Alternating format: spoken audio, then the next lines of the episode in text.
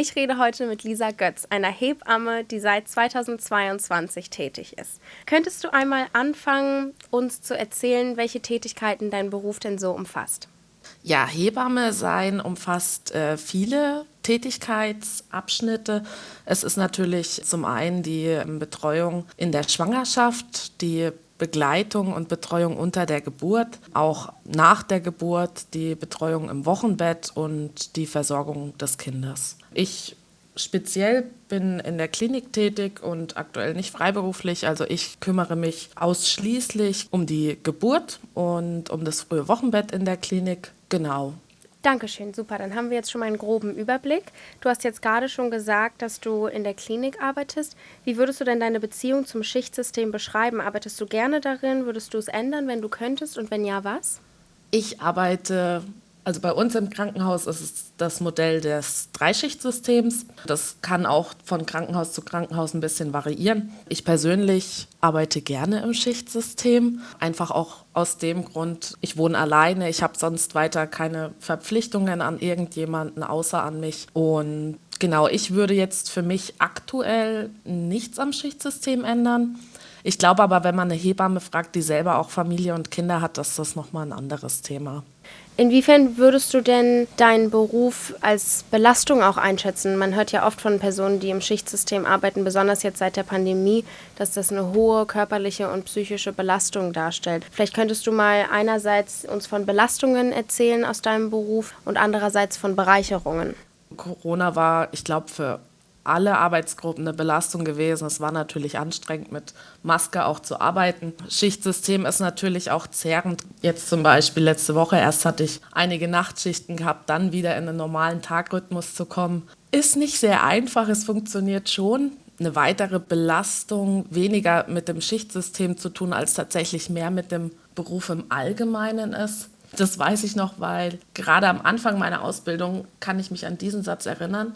Zu uns wurde gesagt, als Hebamme steht man immer mit einem Bein im Gefängnis. Und das hat sich in mir festgesetzt. Also das ist nichts, wo ich jeden Abend dran denke, oh Gott, du stehst jetzt mit einem Bein im Gefängnis. Das ist, glaube ich, eher was, was so im Hinterkopf einfach vorhanden ist. Aber das ist natürlich schon eine belastende Situation, wenn man es jetzt verallgemeinert. Die Situation kann eintreten und man wünscht sich natürlich nicht, aber das ist natürlich mental einfach, was einem sehr zusetzt. Aber ja, es gibt natürlich auch bereichernde Situationen, erleben, wie aus einem Paar eine Familie wird, wie aus einer Familie eine größere Familie wird, mit Menschen zusammenarbeiten, gerade für mich als sehr soziale Persönlichkeit, ist das natürlich das Schönste, was einem passieren kann. Und dann gerade noch in so einem wichtigen Moment des Lebens zur Seite stehend, beratend und unterstützend, dass ein Mensch in Liebe und Geborgenheit geboren werden kann, das ist natürlich sehr schön und ich bin auch sehr stolz, dass ich da Teil von sein kann.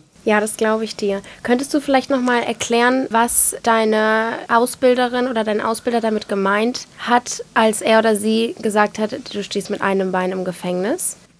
Es hat sich über die Jahre hinweg die Situation einfach gebildet, dass Menschen viel mehr hinterfragen, was ja auch ihr Recht ist und ja, das Fingerzeigen, du bist schuld, das kann nur daran liegen, dass du was falsch gemacht hast, dass das eben sehr viel prominenter wird. Ich weiß, damals in der Schule hatten wir es auch um den Fall, dass eine Hebamme angezeigt wurde, weil die Frau der Meinung war, das Kind hat das Abitur nicht geschafft oder wurde der höher weiterführenden Schule nicht zugelassen. Dieses Lerndefizit kann nur daran liegen, weil unter Geburt irgendwas nicht richtig gelaufen ist.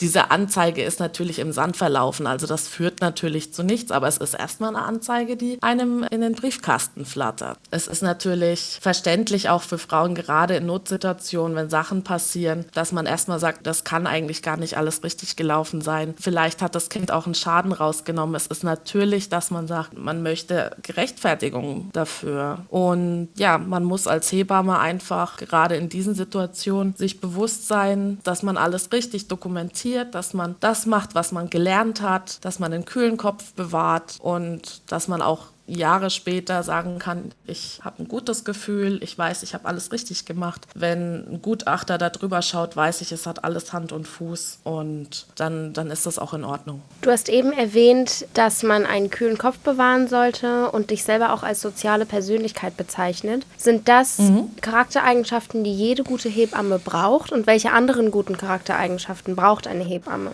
Ich glaube, das mit dem kühlen Kopf bewahren, das kommt mit der Zeit. Als Hebamme ist natürlich das, was man am meisten mitbringen sollte, Geduld. Eine ungeduldige Hebamme hilft, glaube ich, niemanden. Ne? Und das, was man in anderen sozialen Berufen auch mitnehmen sollte, ist natürlich Empathie, Freundlichkeit. Man arbeitet ja auch mit Menschen zusammen, gerade auch in so einer sensiblen Situation. Man braucht Zuverlässigkeit und wie gesagt, diese innere Ruhe, Coolness ausstrahlen. Das, glaube ich, sind Sachen, die man auch lernen kann. Also das würde ich jetzt nicht als Voraussetzung erwarten. Gerade im medizinischen Berufen, das Lernen hört nie auf.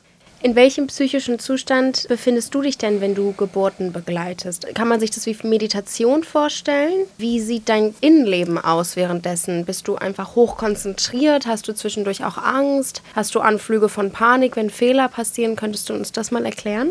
Ich glaube, dieses sehr konzentriert sein trifft am ehesten. Es ist natürlich so, dass nicht jede Geburt einer anderen gleicht. Also es ist manchmal auch ein Spektrum an Emotionen, die ich mhm. durchgehe.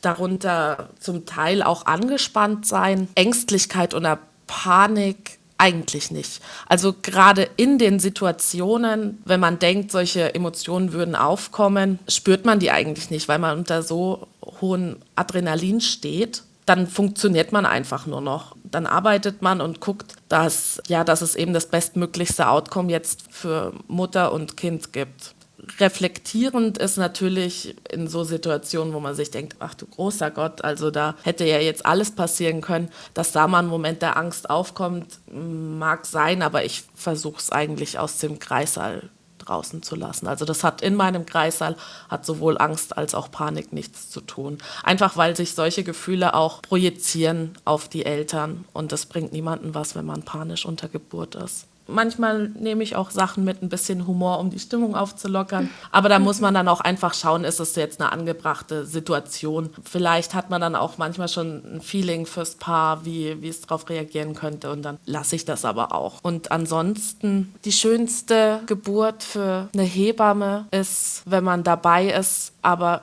eigentlich fast nichts machen muss. Die schönste Geburt, die ich miterleben durfte, war, dass ich im Kreissaal war. Ich war da, aber ich saß in der Ecke und habe einfach nur beobachtet. Und als es dann soweit war, dass das Kind geboren werden wollte, kam ich zur Frau, habe meine Handschuhe angezogen. Sie hat das Kind geboren und ich habe es ihr in die Hand gegeben. Das, das, sind natürlich Momente, die einen erfüllen und dann, dann kommt natürlich auch Freude auf. Also Freude ist eine Emotion, die ich sehr gerne teile, Angst hingegen nicht. Das klingt nach einem guten Grundsatz. Erinnerst du dich auch an einen besonders herausfordernden Moment?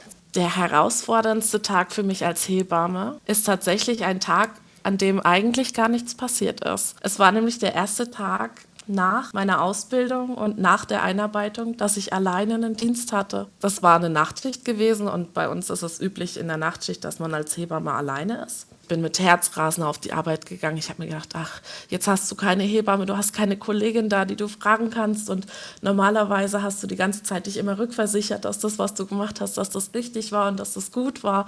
Und jetzt hast du da keinen mehr, du stehst jetzt ganz alleine im Kreissaal.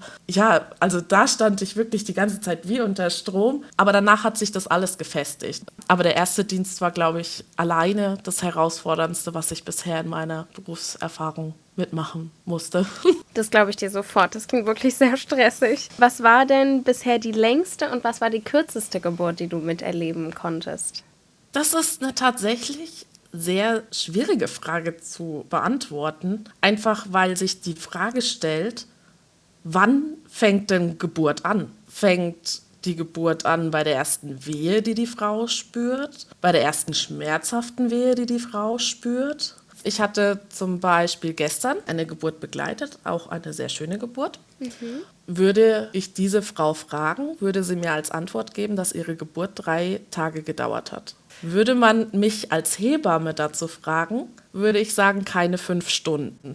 Einfach weil ich Geburt objektiver betrachte, als es die Frau vielleicht tut. Die Geburt wird in unterschiedliche Phasen unterteilt.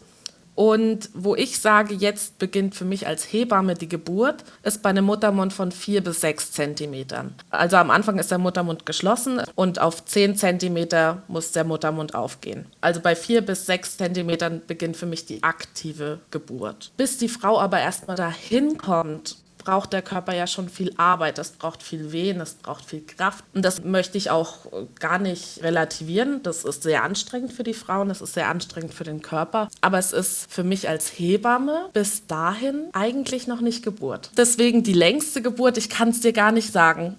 Aber die kürzeste Geburt kann ich sehr schnell und sehr einfach beantworten. Ich glaube, es waren drei oder vier Minuten. Wow, krass.